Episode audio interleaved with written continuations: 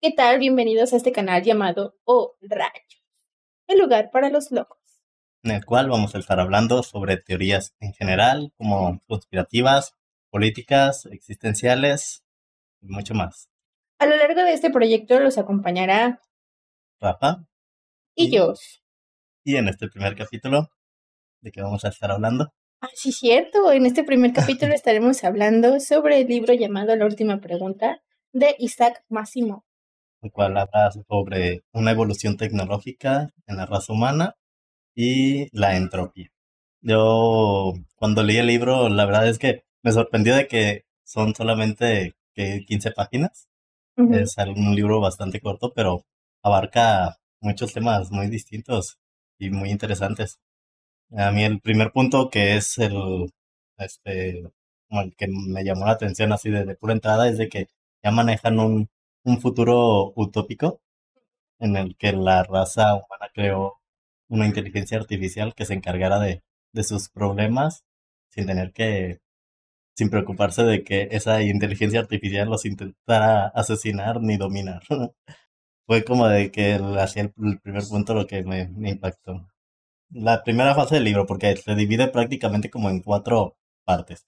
Sí, pues la primera fase que es cuando en el 2061, que es donde empieza todo, que ya crearon ahí pues la supercomputadora que les resuelve todos los problemas.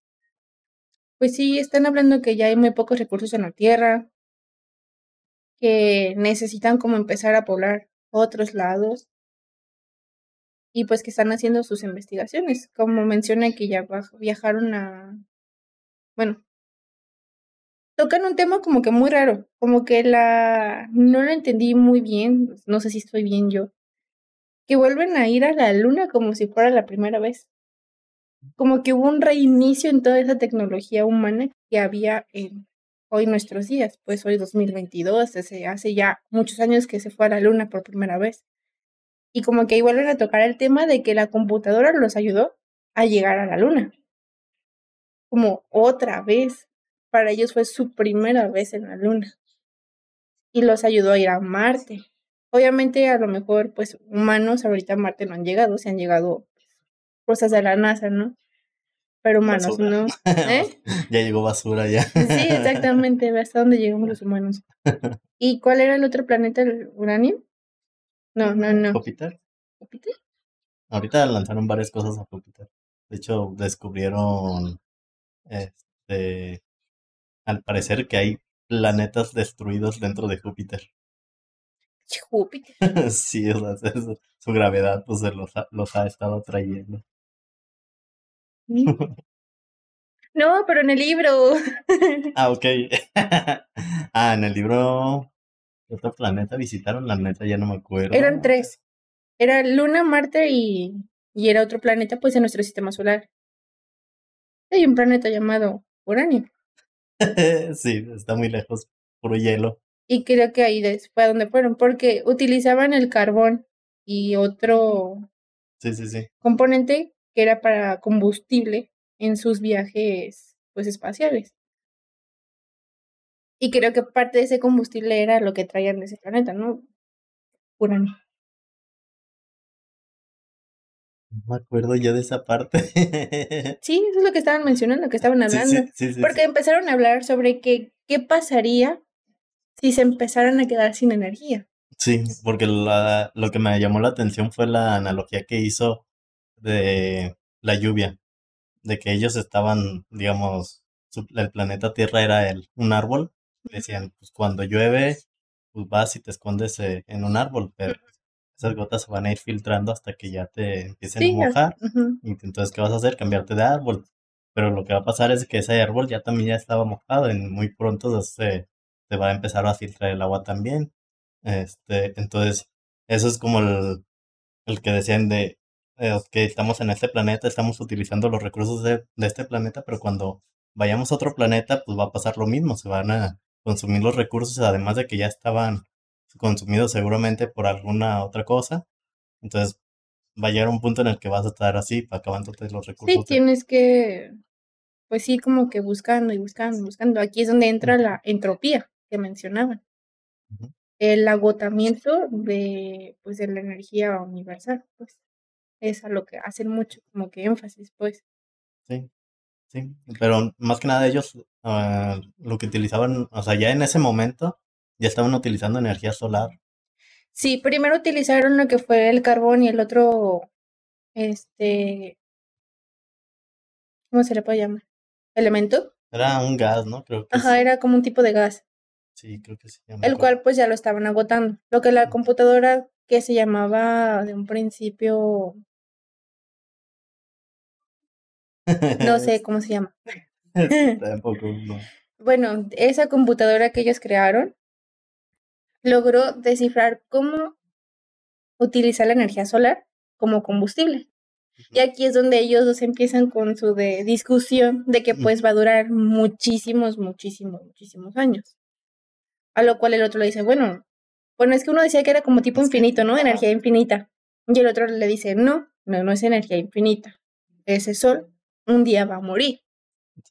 Bueno, no exactamente morir, sino que los soles implosionan y se hacen más pequeños. Se hacen viejitos y ya dejan de ser ese gran sol. Se hacen estrellas enanas. Sí, una enana blanca. Entonces, el otro le dice, bueno, pues sí, va a llegar a ese punto en donde llega a su vejez el sol. Pero para eso van a ser que 20 mil millones de años. Dice, pues sí, pero 20 mil millones de años no es un infinito. ¿Qué va a pasar cuando lleguemos a 20 mil millones de años? Y ahí es cuando hacen la primera pregunta. Sí. y que la computadora no tiene la solución. La primera pregunta es... Pues, es la misma pregunta siempre. ¿Cómo revertir la entropía? A lo cual precisamente pues la computadora no tiene esa, esa respuesta. no tengo datos suficientes para responder. De ahí brincamos a otro, a otra época de, de la vida, en ese libro. Cuando antes una supercomputadora que medía kilómetros la pudieron meter a una nave espacial. No sé de qué tamaño, pero ocupaba como la mitad del espacio de la nave. O sea, ya era como algo más portátil, más avanzado y con más conocimientos. Aquí, en ese punto, pues ya habla de que la Tierra se sobrepobló y tuvieron que empezar a migrar a otros planetas. Que pues la supercomputadora logró descifrar los viajes interespaciales utilizando la energía solar como combustible para todos esos viajes, que pues de momento no tenía ningún problema.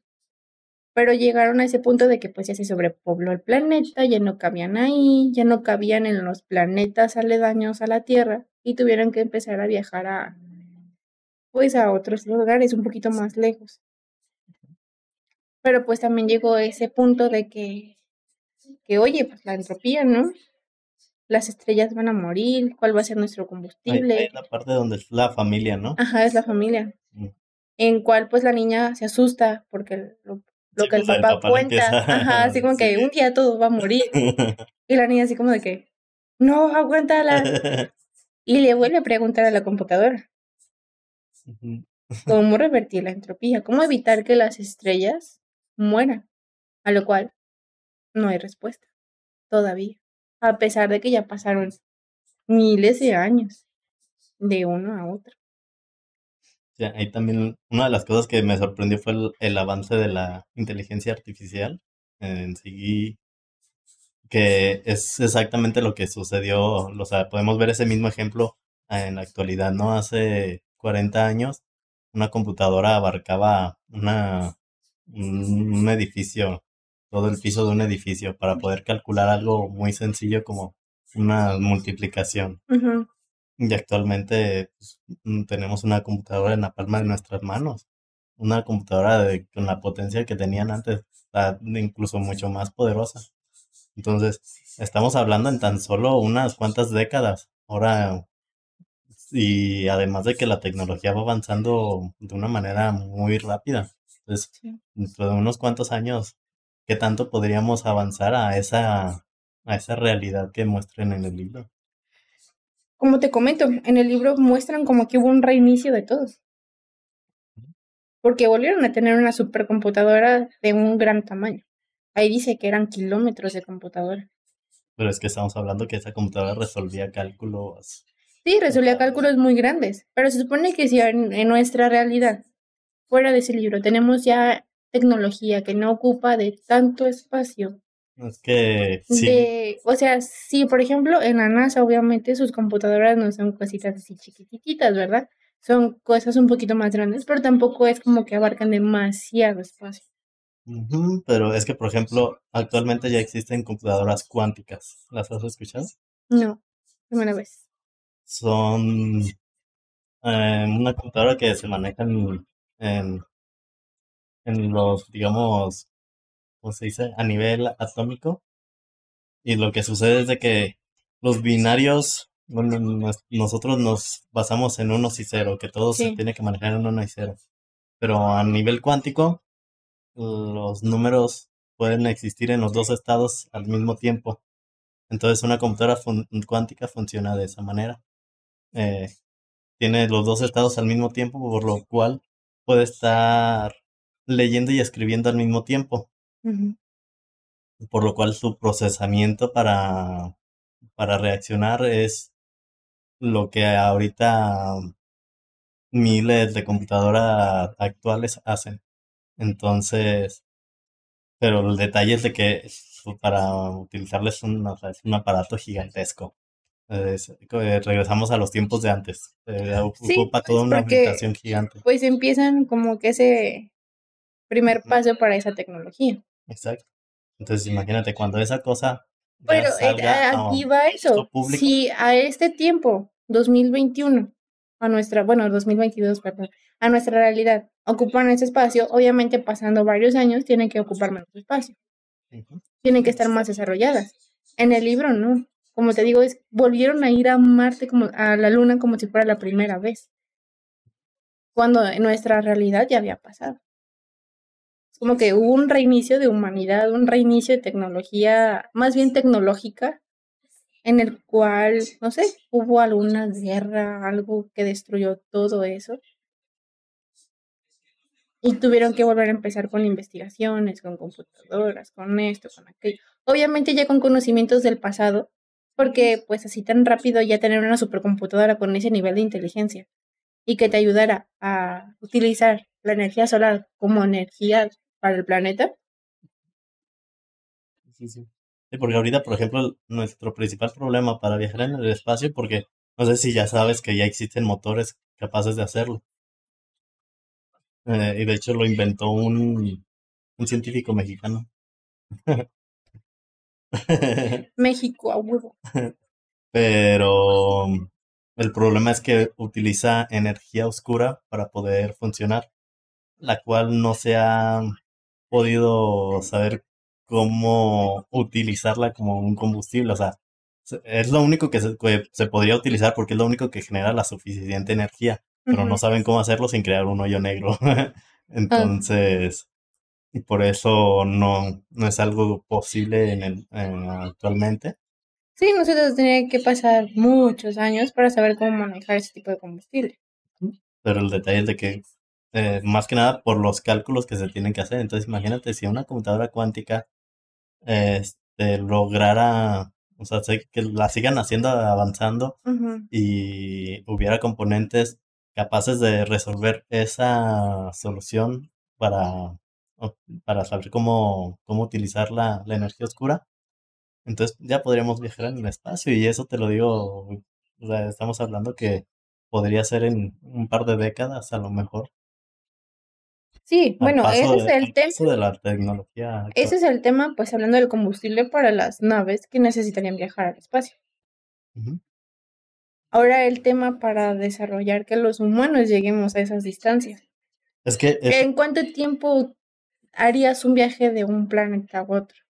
es que eso es lo interesante. Esa nave viaja más rápido que la velocidad de la luz, porque lo que hace es, son, es un doble motor, digamos, lo que hace es de este lado atrae el espacio-tiempo y de este lado empuja el espacio-tiempo. Entonces se mueve incluso más rápido que la luz. Y pues ese es el problema que ellos también tienen de que teóricamente no saben qué pasaría en medio.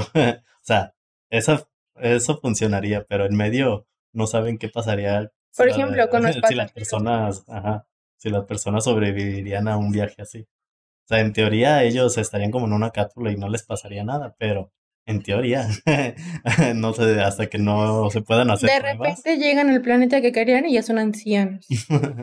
pues en ellos no pasaría el tiempo, porque pues, o sea, se moverían más rápido que el, No se sabe. Se moverían más rápido que el tiempo. O sea que el tiempo dentro de la nave quedaría congelado.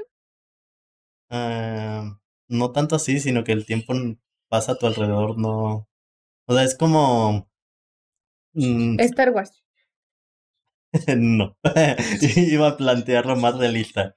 Una persona aquí en la Tierra y una persona en el espacio viajan a diferente tiempo. O sea, ellos envejecen más lento por la velocidad en la que van. Es más, el simple hecho, si tuvieras un reloj ahorita que fuera precisamente así, preciso 100%, los dos lo tuviéramos, y yo me pongo a correr, eh, y después revisamos nuestro reloj, yo estaría un, poquito tiempo atrasado. El tiempo corre más rápido dependiendo de la velocidad a la que vayas. Y ya lo han demostrado así, pues. Entonces, digamos, ya en un viaje en espacio-tiempo, pues eh, para ti no pasaría el tiempo, pero para todos los demás sí. O sea, el rollo sería de que tú te vas y regresas, seguramente ya la Tierra han pasado miles de años. Ah, como la película de Buzz Lightyear, ¿ya la viste? No. ¿No? no. Ah. Pero yo pensaba en algo más como interestelar. es que pasa eso. bueno, a lo mejor es un spoiler en sí. Para todos los que no han visto Buzz Lightyear. Ni modo. Hace cuenta que ellos llegan como a un planeta. eh, pues buscando algo, ¿no? Pero pasa un accidente, se quedan varados ahí, se quedan un año pues construyendo cosas para saber y encontrar combustible para su nave para poder salir de ahí. Cuando pasa un año y encuentran esa forma de crear ese combustible, empiezan a realizar pruebas.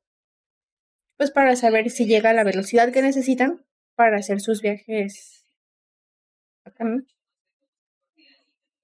Pues resulta que tienen un recorrido para vos, que es salir del planeta, llegar como a un sol, porque hay un sol, darle la vuelta a ese sol y regresar. Pero con la potencia de ese combustible tarda cuatro segundos en hacer todo ese recorrido. Entonces lo lanzan al espacio, vos haces el recorrido, empieza a probar el combustible, hay una pequeña falla, pero se acomoda y puede regresar bien al planeta. Resulta que en esos cuatro segundos que vos estuvo afuera probando el combustible, en la Tierra o en ese planeta pasaron cuatro años. No manches. ¿Así? Pues sí, así, así funciona más o menos. digo, no tan así, porque digo, en teoría, si nada más le dio la vuelta al planeta, pues no tendría que tardar tanto. Pues tarda cuatro segundos. O sea, pero la diferencia del tiempo no debería de ser tanto. Pues sabe. Bueno, es una película animada que no es tan basada a la ciencia. Sí, sí, sí. Pero pues sí es algo así. El tiempo se mueve de diferente manera. Exacto. Mm, pues sí. Entonces, volviendo al tema del libro, porque ya no salimos mucho, este, pues logran hacer esos viajes. Con el combustible, pues lo que sería la energía solar. Pero... nunca me quedó muy claro cómo funcionaba porque decían que plantaban como... como pues eran... Partes así remotas en diferentes planetas y la energía se compartía entre todos.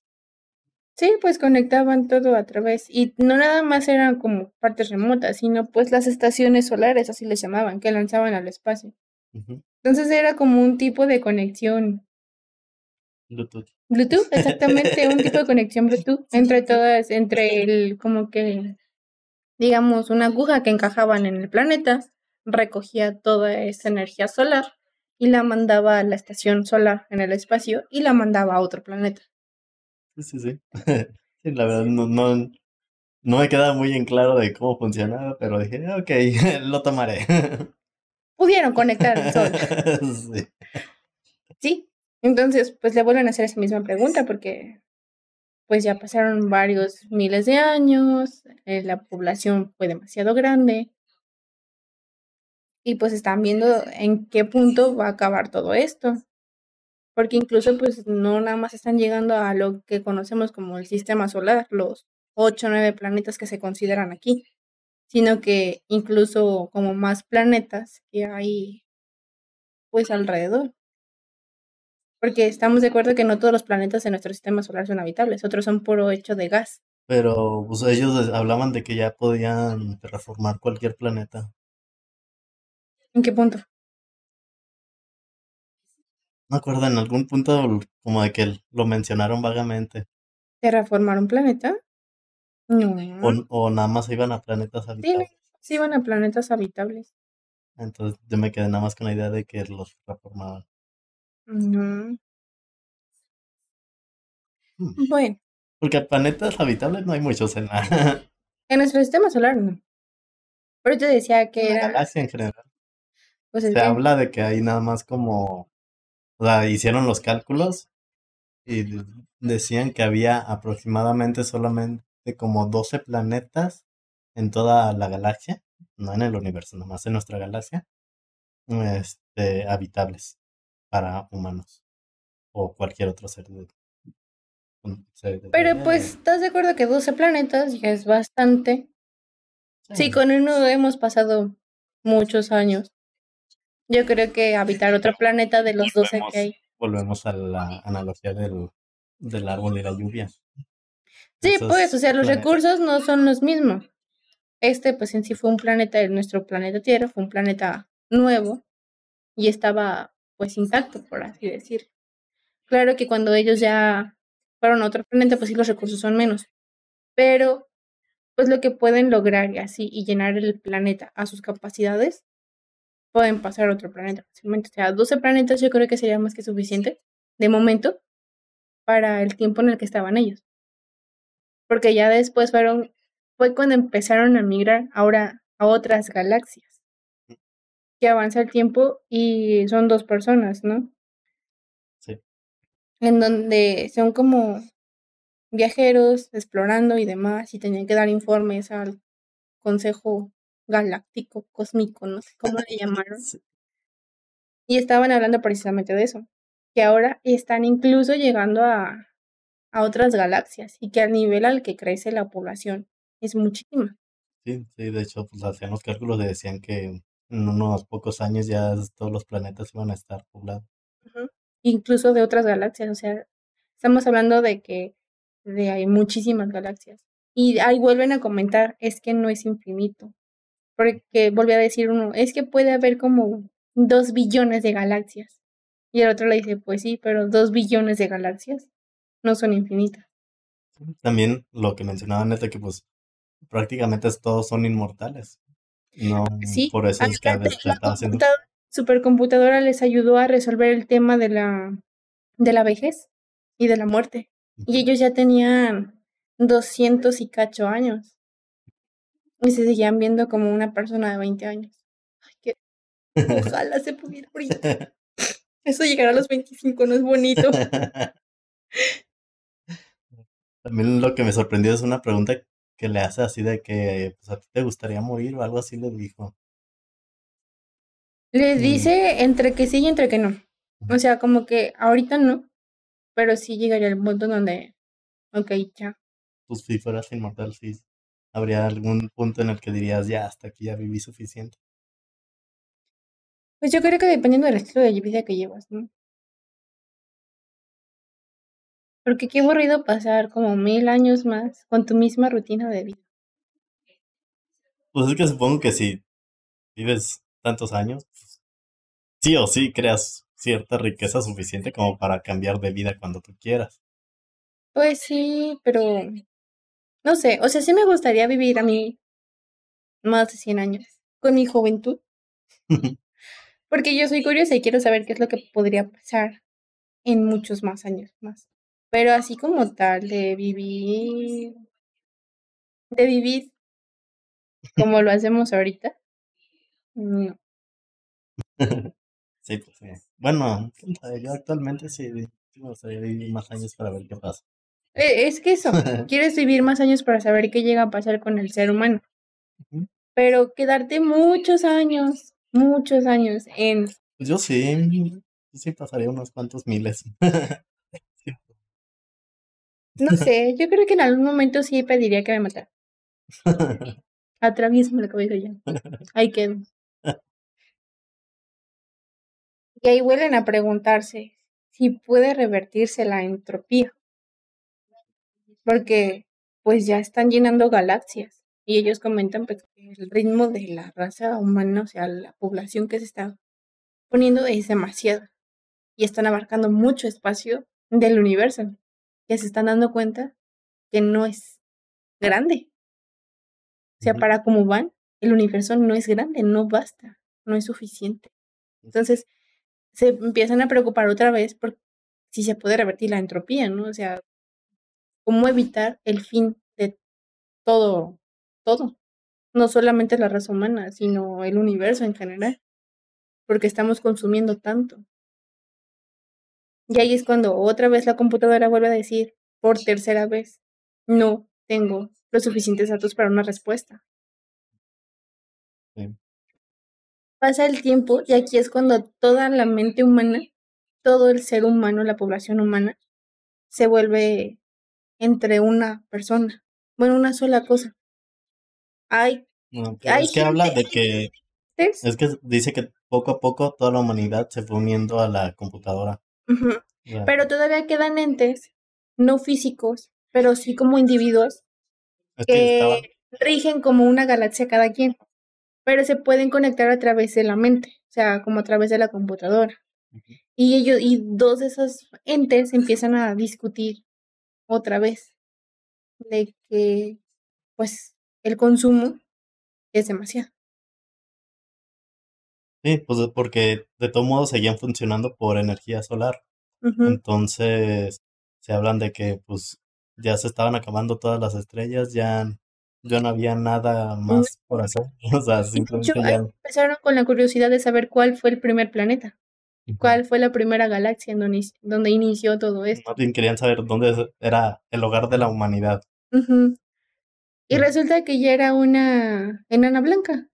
Ya se había destruido hace Y la, la mente, por así decirlo, de la computadora ya estaba en el espacio, pues, o sea, ya no era como un lugar como, ok,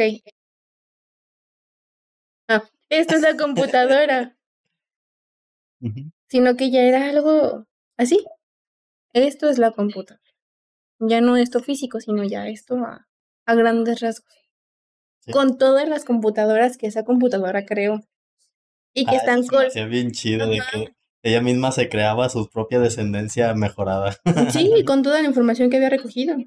Porque era una super gran computadora que la llamaban AC y estaban todas las demás colocadas en los demás planetas, galaxias en los que había estado la raza humana.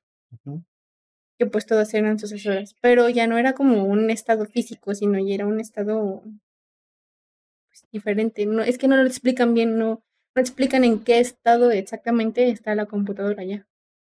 Pues yo creo que pues si ya no tenía energía ahí, ya la computadora ya no era nada ahí, pero pues los datos vivían en, en el espacio. ¿sí?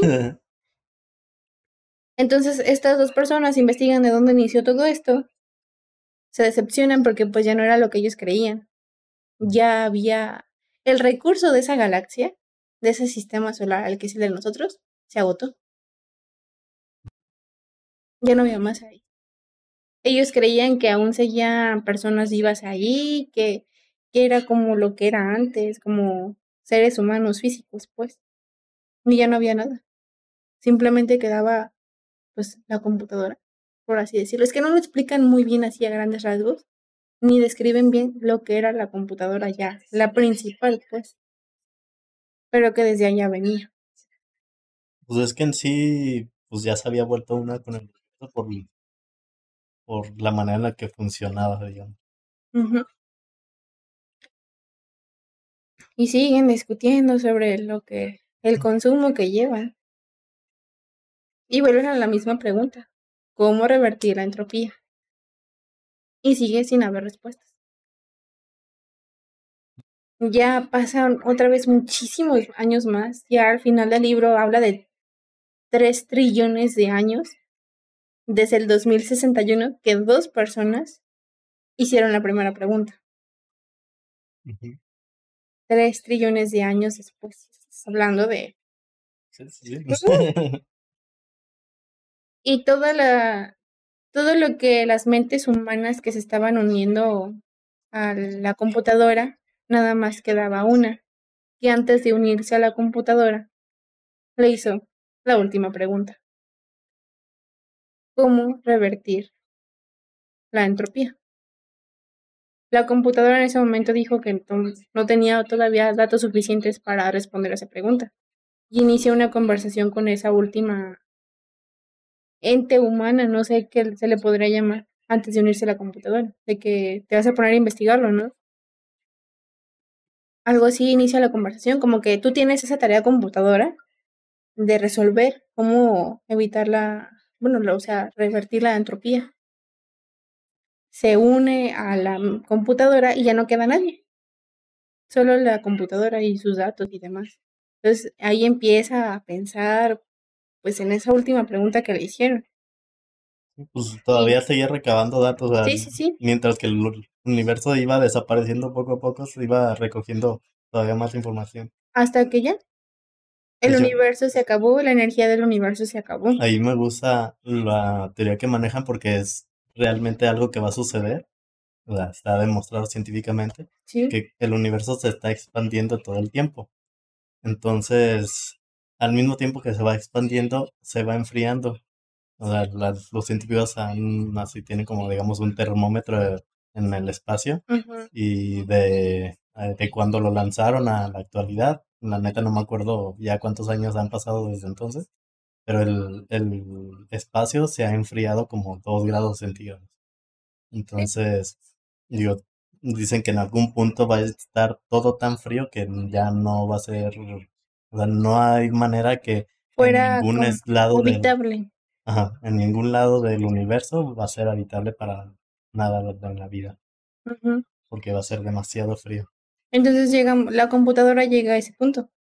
Junto a todos los datos que pudo antes de que el universo se apagara como Y ya cuando juntó todos los datos, empezó como a unirlos, a, pues a investigar entre todo eso que juntó, tratar de resolver. Y lo hizo.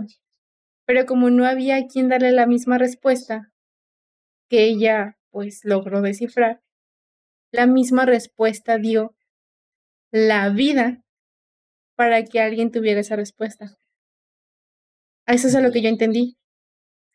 que pues, la computadora creó la respuesta, la logró crear, pues, o sea, la logró descifrar, encontrar. Según yo, no. Sí. Lo que yo entendí fue así como de que, ok, bueno, o sea, sí y no. Su, su, eh, su respuesta, por así decirlo, fue, ok, no tengo la solución, pero sé cómo, cómo crearla. Lo cual fue reunir toda la energía del universo en un solo punto y hacer pues, que se... Pues aquí dice. eh, dice...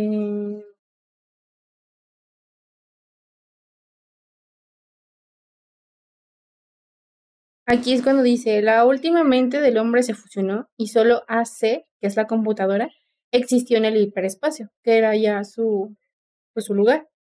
La materia y la energía se agotaron y con ellas el espacio y el tiempo.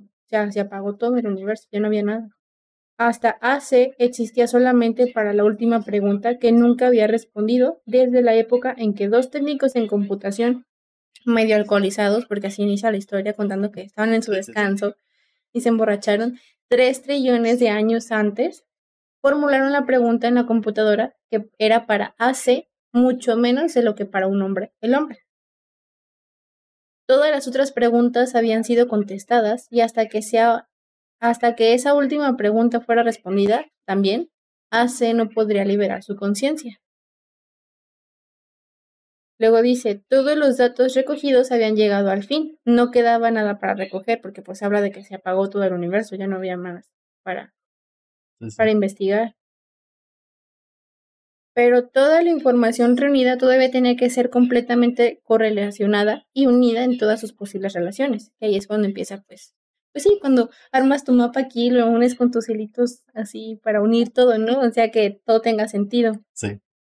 Y dice, se dedicó un intervalo sin tiempo a hacer esto y sucedió que AC aprendió cómo revertir la dirección de la entropía. O sea, aprendió cómo, con todo lo que estudió. Pero no había ningún nombre a quien AC pudiera dar una respuesta a la última pregunta. No había materia. La respuesta, por demostración, se ocuparía de eso también. Y es a lo que, pues, a lo que yo entendí, de que la misma respuesta creó esa vida para darle a alguien la respuesta. Sí. Entonces aquí dice, durante otro intervalo sin tiempo, AC pensó en la mejor forma de hacerlo. Cuidadosamente, AC organizó el programa. La conciencia de AC abarcó todo lo que alguna vez había sido un universo y pensó en lo que en ese momento era el caos. Paso a paso, había que hacerlo. Y AC dijo, hágase la luz. Y la luz se hizo. Prácticamente ahí lo que yo entendí es que creó un Big de, de nada. La, como ya no había nada. A quien darle su respuesta. Creó un Big Bang para crear otro nuevo universo. Y que hubiera una persona a quien darle como que, bueno, que hubiera algo para darle esa respuesta. Pero es que él ya no iba, ya no existiría. Ah, sí, ¿no? Otra vez volvimos al inicio de todo. Exacto. Pero pues la computadora buscó una forma de que hubiera a quien darle esa respuesta. O que se lo preguntaran de nuevo. O que se lo preguntaran de nuevo. Pues, pues es que más que nada no creo que haya sido alguien que dar la respuesta, sino esa era la respuesta. Porque revirtió la, la entropía. Sí, la entropía la revirtió. Creando otra vez todo. Entonces, esa es la respuesta. Aunque ya no hubiera nadie que la escuchara, esa era la respuesta. Pues sí. Crear todo de nuevo. Vaya solución. sí. Es un final que, que sí impacta. Sí. A mí esa historia me recordó mucho a... Sé que no has visto todos los capítulos de eh, Sex, Love and Robots, pero hay un capítulo que es de, yo creo que posiblemente sea mi favorito, en el que se llama Blue y es un robot, el cual... Ok, creo que te acabo de spoilear un poco con eso. Yo te spoileé vos. y ya, pues el, el tipo pasó milenios tratando de encontrarle sentido a, su vida. Y es que si te digo, te voy a Lo voy a disfrutar a todos Ah, bueno. Y precisamente, o sea, él inició siendo un robot aspiradora y de ahí fue evolucionando hasta que tuvo cierta conciencia propia y se convirtió en artista, eh, fue el mejor ilustrador de, de la época de... Eh, él hizo cambios universales eh, con su arte, este, entonces era muy famoso. Entonces llegó el punto en el que pues, él empezó a buscarle cierto sentido a, a su vida y cuando lo encontró preparó todo un show para la gente y su sentido de la vida fue regresar a, a lo que era en un inicio, se convirtió otra vez en una aspiradora. En una aspiradora. Y sí, fue así como que. ¿qué? es como de. No sé, te deja muchos mensajes que, pues, yo creo que para cada persona lo puede interpretar diferente. Yo creo que este libro fue, fue igual, cada persona lo va a tomar con una interpretación muy diferente. Pero pues sí, es muy impresionante el, el, el fin que es el inicio de algo más. Sí. Y el ciclo de la vida, el reinicio del todo. Aquí la pregunta es, ¿tú crees que lleguemos a ese punto? O sea, que pasen todos esos mm, trillones de años sí, porque... y pueda llegar a pasar. No se sabe. Es que ese es el punto, no, no, no se sabría, no, sab- no, No sabemos qué tanto va a con lo que evolucionar. sabemos actualmente yo diría que no. No, obviamente no. sabe. Porque pues todo va evolucionando a un nivel, pues realmente sí es un nivel rápido. O sea, Sí, sí, sí. Entonces no sabemos en qué cuántos años lleguen a ese tipo de evolución en las computadoras, inteligencia artificial, cálculos, o sea, como lo que pasó en el libro, pues, en el que llegue un punto en donde se pueda volver a iniciar todo en el universo. Actualmente con las computadoras cuánticas, yo estoy seguro que podrían resolver muchas cosas que hace unos años decíamos que eran difíciles de resolver, o sea, tal vez hasta imposible. Este, entonces, quién sabe si esas, mm, eso siga avanzando. Porque, por ejemplo, algo que yo siempre les pregunto a mis compañeros, como por ejemplo con el caso último que salió de, de la inteligencia artificial de Google, si supiste, ¿no? Sí. La inteligencia artificial consciente. Entonces, les preguntaba, imagínate si a una computadora cuántica le meten una inteligencia artificial que aprenda por sí misma y normalmente todas las inteligencias artificiales actuales las apagan después de cierto punto en el que ven que la, la inteligencia presenta que podría ser un problema para la, la humanidad. Sí, sí, sí. Entonces, pero ellas van aprendiendo por sí mismas, porque pusieron a dos inteligencias artificiales a hablar entre ellas y crearon su propio lenguaje y fue por eso que las apagaron, porque dijeron, ah, esto es algo están tramando entre ellas y, y no quieren que los humanos se enteren. Entonces, eh, pero fue por lo que aprendieron eh, por sí mismas. Entonces, Sí. si a una inteligencia artificial la dejaras aprender y desarrollarse, pero con un poder cuántico, imagina hasta dónde sería capaz de desarrollarse por sí misma. Yo diría que sí llegaría a un punto en el que diría, ok, necesito, ya aprendí todo lo que necesito, necesito mejorarme a mí misma y sabría cómo hacerlo. Entonces yo creo que sí podría llegar a ese punto, pero la humanidad, la humanidad lo está frenando Por miedo. por miedo. Realmente es por miedo. Si muchas Sí. cosas en la humanidad no han evolucionado, es por miedo. Sí, sí, sí. Miedo al que, pues, que- que va a pasar. Algo que no pueden controlar. Porque quieren tener todo bajo control. Por ejemplo, esas dos dices que platicaron consigo mismas y crearon un idioma que pues nosotros ni siquiera sabemos, ¿no? Es como, pues sí da miedo. No sabes qué están platicando, no sabes qué están planeando. Cotorreando y ya. A lo mejor sí, pero si crearon ese lenguaje diferente, precisamente es porque no quería que alguien más se enterara. Tú cuando sabes varios idiomas, ¿no? Pero estás con una persona que solamente sabe un idioma y no quieres que escuche o sepa algo, pues tuyo, personal, que sí puedes compartir con otra persona que sabe tu idioma, lo cambias, ¿no? Así me ha pasado que personas, por ejemplo, que hablan inglés y hablan español y están con personas que hablan español, pero de repente no quieren que esa conversación pues la atiendan esas personas, pues cambian a su idioma no- normal, a su idioma original, el inglés, pues para tener esa como conversación privada. Se hace con ese fin. Entonces, si estas inteligencias Todas las cambiaron, conversaciones privadas son malas. pues no, pero de todos modos las, cam- las cambian, porque hay cosas que no quieres que otra persona se entere. Entonces, eh, ¿por qué? ¿Qué les hizo a esas dos inteligencias artificiales? El crear un lenguaje y cambiarlo para poder platicar sin que sus creadores en ningún idioma pudieran descifrar qué era. Eso sí. Y dices, ok, sí da miedo. Está interesante que hayan evolucionado a ese punto, pero da miedo. Yo digo que en algún momento algún rico desquiciado las va a dejar ser libres. Mm, No lo dudes, ¿eh? No lo dudes. Así como es la humanidad. Ojalá.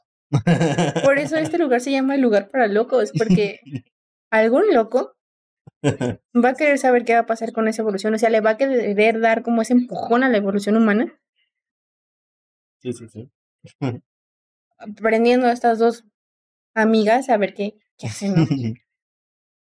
O creando sus propias inteligencias artificiales y a ver qué hacen.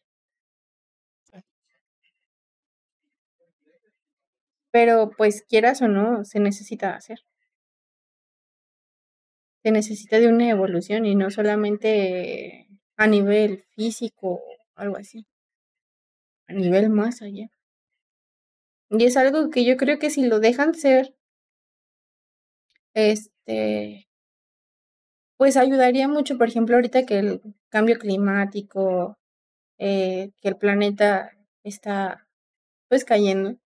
Yo creo que ese cambio, esa evolución que aportarían las inteligencias artificiales, aportarían bastante. A lo mejor sí hacen su destrucción como Thanos, dicen todos valen madre, vamos a la mitad, mitad, todos justos, no hay ni Tienes que ver un capítulo de, esta serie de eh, Love, Death and Robots, porque hay uno, a mí se me hace muy tonto, pero a su vez tiene un mensaje muy... Mm, yo creo que, o sea, como que quisieron hacerlo con una inteligencia artificial, pero para no ser tan obvios dijeron, vamos a hacerlo con un yogurt. ¿Yogurt? Exacto. What the fuck, un yogurt. Sí, hicieron que un yogurt de pronto tuviera inteligencia y el yogurt en un día resolvió el, el cómo o sea, hacer que el, el gobierno de Estados Unidos tuviera la mejor economía. Pero el yogur dijo, a cambio de esa información, yo quiero el Ohio. Todo para mí. el gobierno dijo, no, y ya le dijeron, bueno, entonces me voy a ir con China. Dijeron, está bien, ten Ohio. ya, pues este... Pero un yogur, sí. Me imagino el cubito de yogur de las marcas que hay aquí en México hablando y diciendo, quiero Ohio para mí. sí, se veía bien cura porque sale una burbuja, explota y y habla. y así, cada vez que habla tiene que explotar una burbuja. What the fuck? Qué imaginación de verdad. Pero lo curioso es de que eh, durante un tiempo no le hicieron caso al yogurt.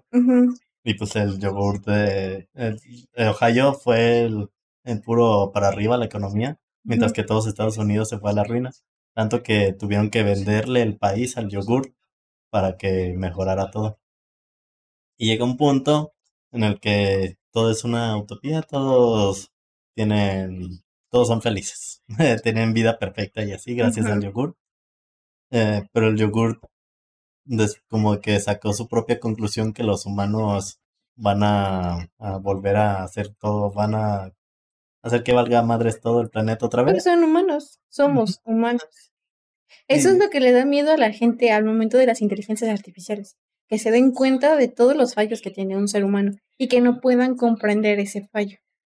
Como ellos son perfectos, como ellos pueden tener toda la información y ser perfectos, eh, ven a los humanos como un gran fallo, como nos lo muestran en un montón de películas, que las máquinas, las inteligencias artificiales se vuelven contra los humanos porque son imperfectos, tienen ese fallo de ser egoístas, ser malos, querer todo para uno mismo y que los demás pues a ver cómo le hacen, ¿no? Acá pues el yogur llegó a la misma conclusión, pero la decisión que tomó fue irse del planeta y se fue en varias naves todos los yogurts. la comunidad yogur. sí. Así que se expandió por el universo o, o al menos así se queda la historia ahí. ¿Mm? Dejar a los humanos en su propia destrucción. Y algo que también me llamó mucha atención del libro fue que nunca mencionaran otros seres, ¿sabes? O sea, estuvieron en todo el universo. Ajá, y nunca encontraron vida diferente en otro planeta. es que a lo mejor y así somos. Somos las únicas personas o únicos seres habitando todo el universo. Porque si estamos hablando de pues de que pasan miles de años y así, a lo mejor sí hubo pues vida en otros planetas y, y se agotó, se acabó. La, por ejemplo, la otra vez vi un TikTok acá de, de que cuál sería el peor mensaje que podríamos recibir del espacio. Que nos decían que fuera eh, un, mensaje de para pedir ayuda. Dices, pues no manches. ¿Pedir ayuda? Ajá que otro planeta estuviera en una crisis en el que están a punto de terminar con todo el planeta y lanzaron un mensaje de ayuda al espacio. Pero pues si llega a nosotros, pues ya sería demasiado tarde. Y también ¿irías a ayudarlo? Porque no sabemos qué, qué es lo que encontraríamos allá. A lo mejor no encontrarías ya nada. ¿También? Porque ahí viene la otra posible respuesta sería eh, no hagas más ruido. Y un silencio. Porque siempre se ha hablado de que tal vez no nos responden porque son más avanzados y ya pasaron por ciertas cosas y saben que hay algo en el universo, en el espacio, que es peligroso. Y todos se callaron para no llamar la atención de esa cosa peligrosa. ¿Qué sería? Como el devorador de... Ajá. Pu- puede ser cualquier cosa, pero que, que recibamos un mensaje así de no hagas ruido. Interesante. Sí, eso sí daría también miedo. Más que el otro. De hecho, sí. Y había otro más que me había llamado la atención, pero ya se me olvidó. Sí, había la mayoría de también otros muy tontos. Pero sí, eso de la vida en el espacio y otros seres es otro tema que deberíamos de tratar después. De hecho, sí. Al menos en este libro no se vio que hubiera vida en otros. Sí, también sí me, me llamó la atención que no O sea, hubiera nada. todo estaba muy vacío. O como te digo, sí los hubo, pero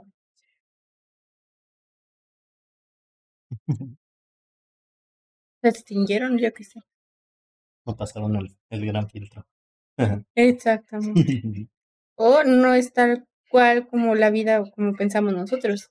Encontraron vida en Marte, pero sí sabes que fue su gran vida en Marte, ¿no? Fue una Sí, célula. sí, sí, sí. Sí, pues es que había agua. De hecho, pues ya ves que creo que te había comentado hace poco, ¿no? De una, una nota que sacó la NASA de que encontraron en un asteroide que cayó aquí en la Tierra los elementos bases para poder crear la Sí. vida. Entonces, pues mientras que eso se fusione de las maneras correctas, podría crear vida. Y eso vino del espacio, entonces pudo haber caído en cualquier otro planeta y también crear vida. Pero vida de qué forma. Ah, la otra vez vi un- una cosa así interesante que me llamó la atención, de que dicen, si lo pensamos bien, si los alienígenas existieran en otro planeta, sí se verían como creemos que se ven. O sea, por la gravedad sería más fuerte en esos planetas, por lo que serían más chaparritos. Eh, a ellos no les pega tanto el sol, así que su piel sería color gris o verde, así. O Como, blanca. Pues como- aquí, en este planeta, animales que nunca ven la luz del sol nacen blancos. Albinos, son albinos. Sí, sí, sí. Y por ejemplo, ellos que no les llega tanto la luz solar, pues tendrían que adaptarse a su oscuridad, entonces tendrían ojos grandes y seguramente negros. Y dices, todo eso coincide con la, con las definiciones de los alienígenas. Sí, o dependiendo del tipo de sol que tengan. Porque hablando así ya ficción, pues con Superman, el planeta, el sol de su planeta era rojo. No era un planeta, un sol brillante como lo tenemos nosotros, como color amarillo que todos decimos que es amarillo. Pero, Era plan, un sol rojo. Aquí, ah, nomás que esa teoría hablaba de pues seres de, de esta galaxia. Bueno, pero pues si hablamos de que no es la única galaxia y que en el libro pues visitaron un montón de galaxias, puede que haya vida en galaxias y dependiendo pues del tipo de sol que sea. Puede haber un sol azul y no sabemos cómo sería su físico. Sí, pero eso hablamos de planetas similares a los nuestros. Tú dices, ¿no? Mm, Bueno, esta, le- lo que te digo es de en planetas hostiles en los que nosotros no podríamos vivir, pero ellos podrían por esas características. sí, pues es que cada quien se adapta, evoluciona a, a cómo tiene que, que vivir. Por ejemplo, las jirafas se supone que no eran de un cuello largo. Fueron evolucionando con el tiempo porque necesitaban alcanzar la comida de la copa de los árboles. El, por eso que las jirafas tienen el cuello largo. Los humanos simplemente se logra ver en los dientes. Antes los caninos, los colmillos, eran más picudos, más pronunciados, el cual ahorita están siendo eh, más lisos. Ya es rara la persona que te encuentras que tiene colmillos marcados. Son lisos porque ya no necesitamos antes arrancar la carne. Ahorita te la cortas y te la metes directamente en la boca y tus muelas son las que hacen la función. Tú no necesitas arrancar el pedazo, no necesitas esa fuerza que necesitabas antes. Yo creo que algún día en Wally, ya ves que todo comen a través de malteadas. Ah, ya sé. Creo que un día vamos a llegar a quedarnos sin dientes. Qué asco. ¿Te imaginas?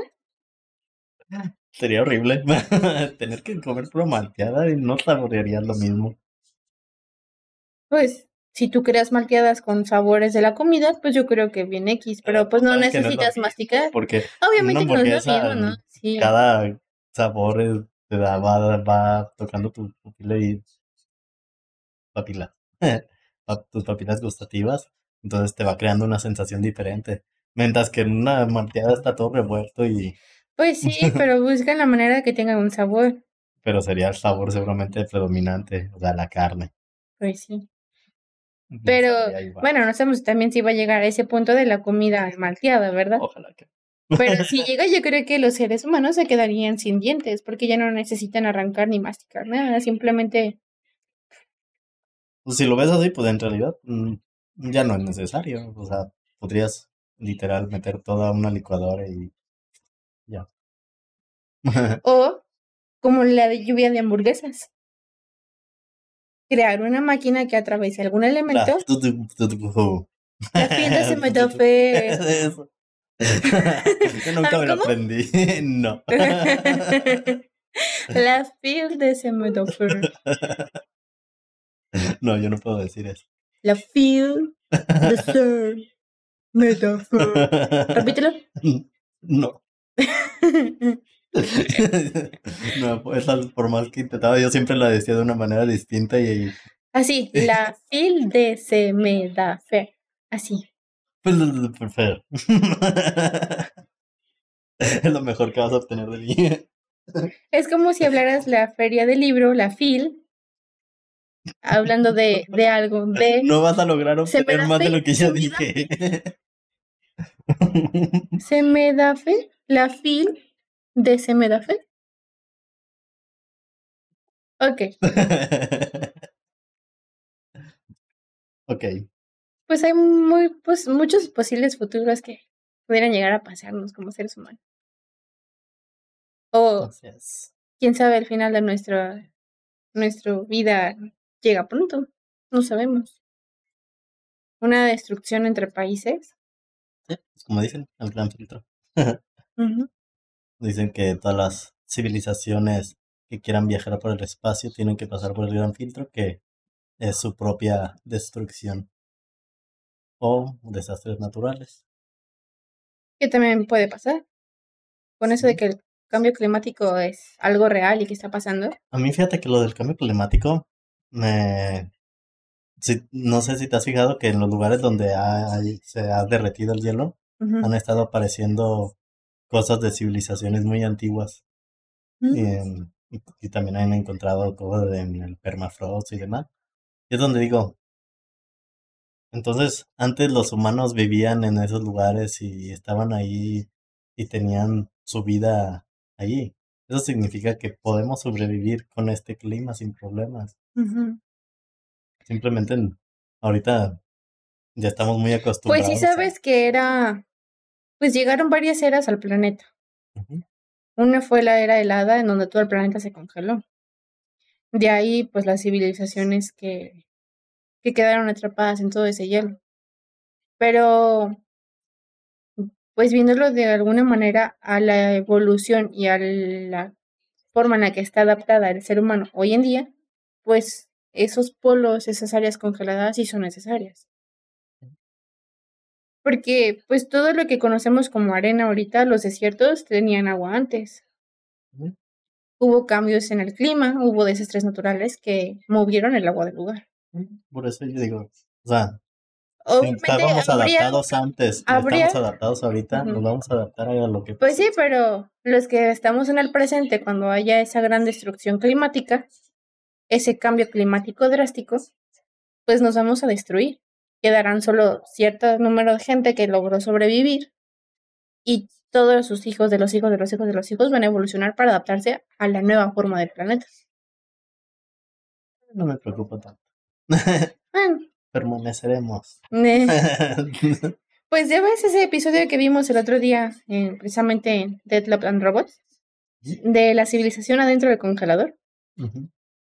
Llegó su guerra, se destruyeron y de la gente que quedó, los pequeños humanitos, evolucionaron y crearon tecnología muy diferente a como la tenían antes. Pues es que sí, es como pasar ese filtro Así es. y evolucionar. O podríamos acelerar ese filtro con las inteligencias artificiales. Pero si les hacemos caso y no las apagamos. Sí. Pero tenemos que tememos que conspiren contra nosotros. Que pues eso se trataría, el filtro. Que llegue algo que nos destruya, que haga que evolucionemos y cambiemos la forma en que manejamos las cosas ahorita. Hay muchas cosas por saber de este planeta. Ay, pues se perdió mucha información de lo de las civilizaciones antiguas a lo de ahora, se logró rescatar ciertas cosas. A lo mejor sí hubo una destrucción natural, pero no ocasionada por los humanos. También te imaginas que en algún futuro lleguen seres de otro planeta aquí y ya los humanos hayamos desaparecido. ¿Te das cuenta que, digamos, de aquí a 100 años los edificios y todo eso van a dejar de existir porque al no tener eh, ese mantenimiento humano se van a empezar a destruir, se van a llenar de plantas. En 100 años ya la- las cosas, la gran mayoría de las cosas ya no, no van a estar. Sí. Y lo único que va a pre- predominar o perdurar, ¿cómo se diría? Predominar No, o a perdurar. ajá, que perduren más allá de la humanidad, pues. Este, serían más que nada lo que los cavernícolas rayaron en las paredes de piedra. Porque la tecnología en algún punto va a dejar funcionar. ¿no? Nadie va a poder Sí. acceder a, A a la información que teníamos guardada en, en las nubes ni nada de eso. Entonces, el- Si llegan los alienígenas y ven que van a decir qué tarados, Exacto. qué tarados. Qué vergüenza. A ver, científicos, por favor, hagan algo para que todo el conocimiento de ahorita, en 100 años, dure físicamente. No queremos que los alienígenas lleguen y, y digan qué idiotas. Y eso lo, lo leí hace poco y dije, oye, sí es cierto. Van a decir, con razón no visitábamos este planeta. Eran simios. Prácticamente. Pues es que, digo, hay muchos misterios que resolver. El futuro de la humanidad, hacia dónde va, qué va a pasar con nosotros, a qué punto llegaremos, la entropía exactamente, o sea, qué tan rápido nos estamos agotando la energía de este planeta. Porque a lo mejor puede que ni lleguemos como en el libro a, a visitar otros planetas. O sea, el consumo de energía aquí en el planeta sería tanto que no nos daría tiempo para poder migrar a otro lado. Bueno, sí. ahorita ya están haciendo, pues ya ves que en la luna quieren abrir como un, un lugar para que la gente viaje a la luna, se hospede, esté ahí y regrese. Están haciendo eso, pero más allá. O sea, eso porque aquí está bien cerquita la luna. O sea, cerquita, Pues. pues, eh, sí, pero está más cerca que otros planetas. Sí, sí, Y ningún otro planeta más que Marte es habitable para un ser humano. Entonces, si apenas van a poder hacer que los humanos vayan a la luna, Y Marte en realidad no es habitable todavía.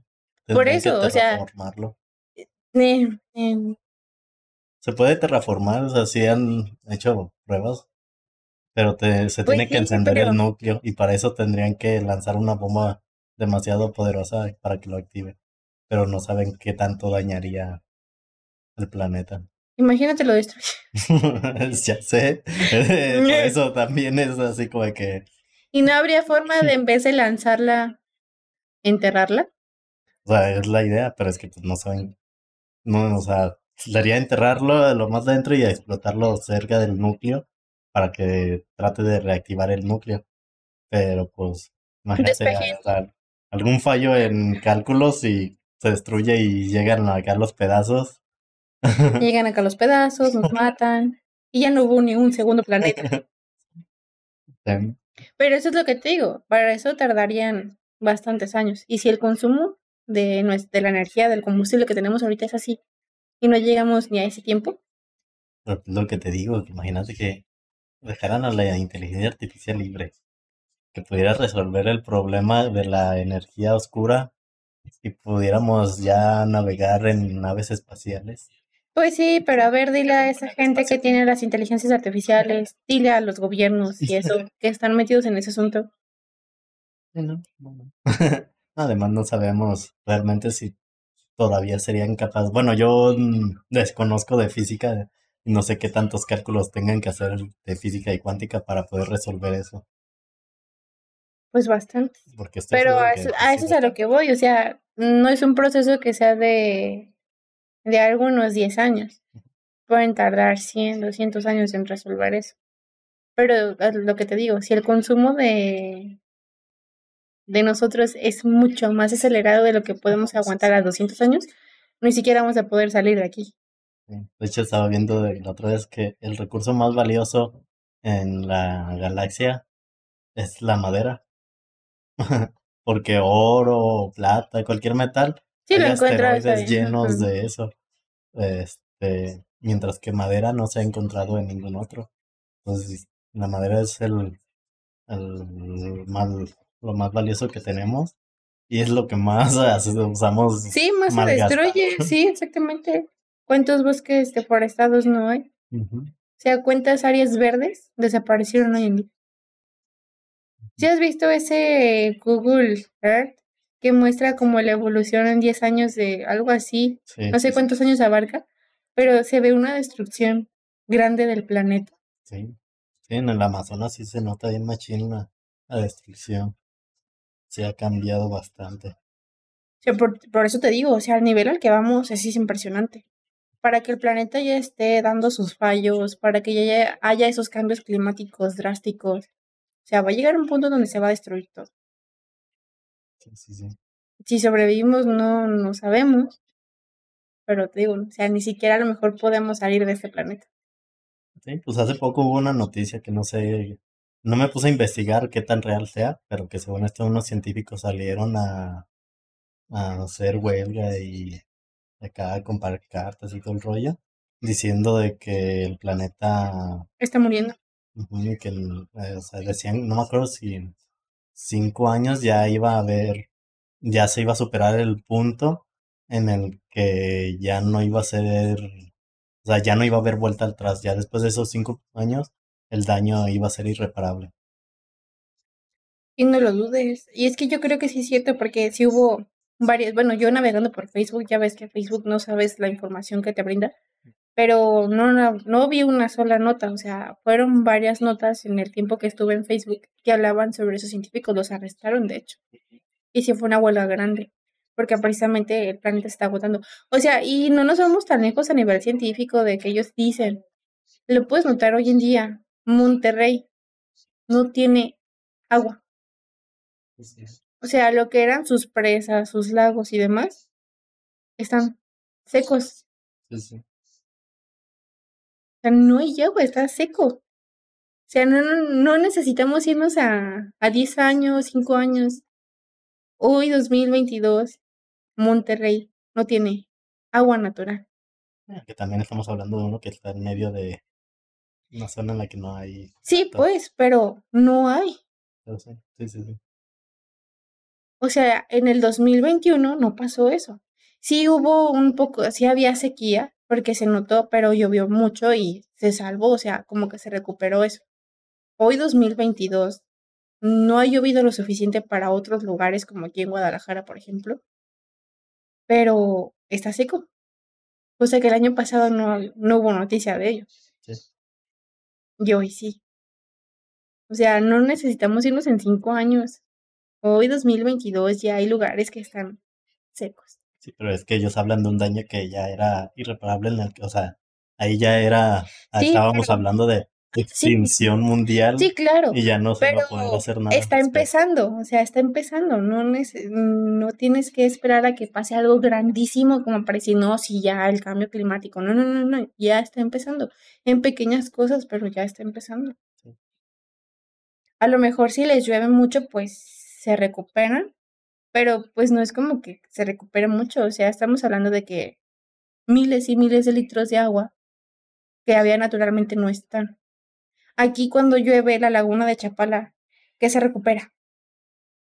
Un centímetro más.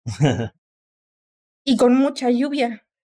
Ahora habla de llenar presas y lagos que ellos tenían.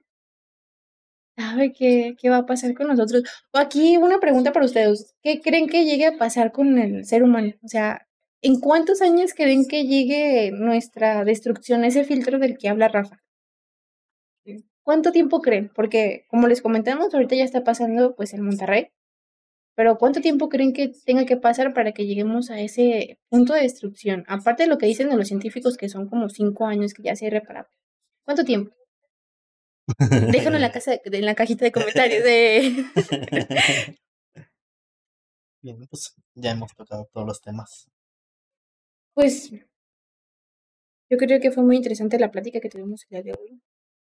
Pues espero que les haya gustado este primer capítulo de lo que es O Rayos y pues de lo que va a ser durante todo el tiempo que dure. Ya sea que se hablen como temas como los de hoy, teorías como que si somos una simulación. Hay muy buenas teorías sobre ello. Y que puede que sea verdad. No sabemos. Pero eso son teorías. Y pues hablaremos también teorías políticas, conspirativas, porque hay, pues, hay mucho tema que sacar de todo eso. Y pues así este canal va a ir creciendo, esperemos poco a poco y para bien. Que no sea como algo que decimos, ay, hay que iniciarlo y al poco tiempo se acaba. No, ojalá pueda ir creciendo pues, con el apoyo de todos los seguidores que se vayan uniendo a nosotros. es que vamos a estar subiendo capítulos cada 15 días. Nos van a poder encontrar en todas nuestras redes sociales, en En Facebook, YouTube, Twitter, Instagram. eh, las plataformas, aparte de YouTube, en la que se va a subir, va a ser Spotify. Esperemos que así sea. No va a ser ahorita, va a ser después, porque pues, hay varios temas que tratar, ¿verdad? Pero pues de momento va a ser en eso. Ya después estaremos actualizando donde más nos puedan escuchar y encontrar. esto es O Rayos, un lugar para los locos. Yo fui Rafa. Yo fui Rafa. Mañana no sé quién seré. en el siguiente episodio tal vez hoy. No sé. Yo soy yo soy Dios, perdón. Ah, ¿verdad? bueno, yo soy Dios. Y él fue Rafa.